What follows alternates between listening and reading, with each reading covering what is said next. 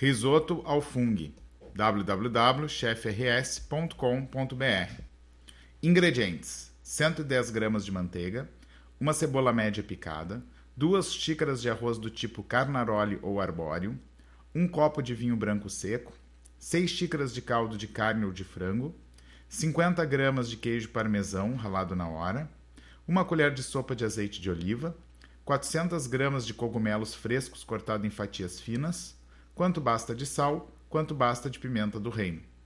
Modo de preparo: em uma frigideira, aqueça 50 gramas de manteiga e frite os cogumelos fatiados até ficarem macios. Reserve.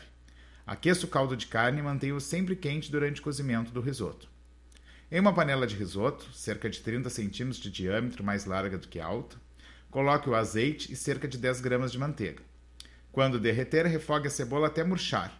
Em seguida, dê uma fritada no arroz.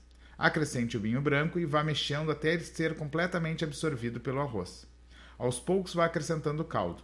É importante manter o caldo sempre quente e ir adicionando devagar. Coloque uma ou duas conchas de caldo, espere secar, repita a operação mexendo seguidamente.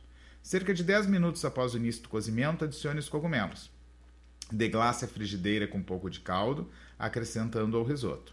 Continue colocando o caldo até que acabe.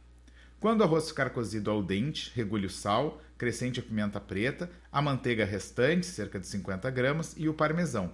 Misture para derreter a manteiga e sirva imediatamente.